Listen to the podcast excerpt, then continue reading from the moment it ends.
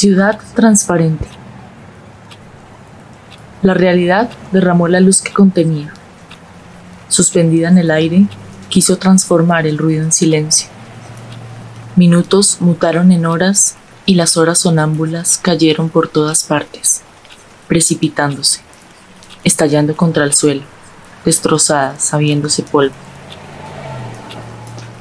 Miles de voces se transformaron en monarquías y habitaron palacios estériles, creando una pequeña estructura.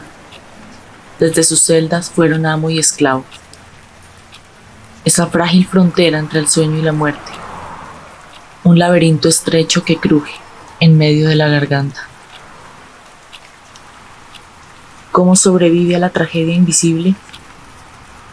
Los anhelos quedaron refugiados en el silencio, la melodía interior en un pozo. El sonido se ahoga con agua brillante y negra, color petróleo. Conglomeraciones abismales, ciudades, pueblos, barrios, se encontraron en la fatalidad.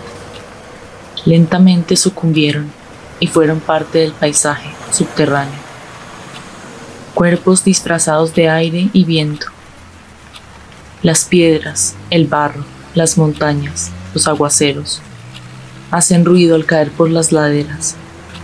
Los que ya no están sobre la superficie oirán declamar un poema en las profundidades. El mundo era un abismo.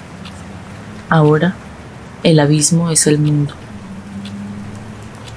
Ahora la sombra, la luz y la niebla se devoran entre ellas.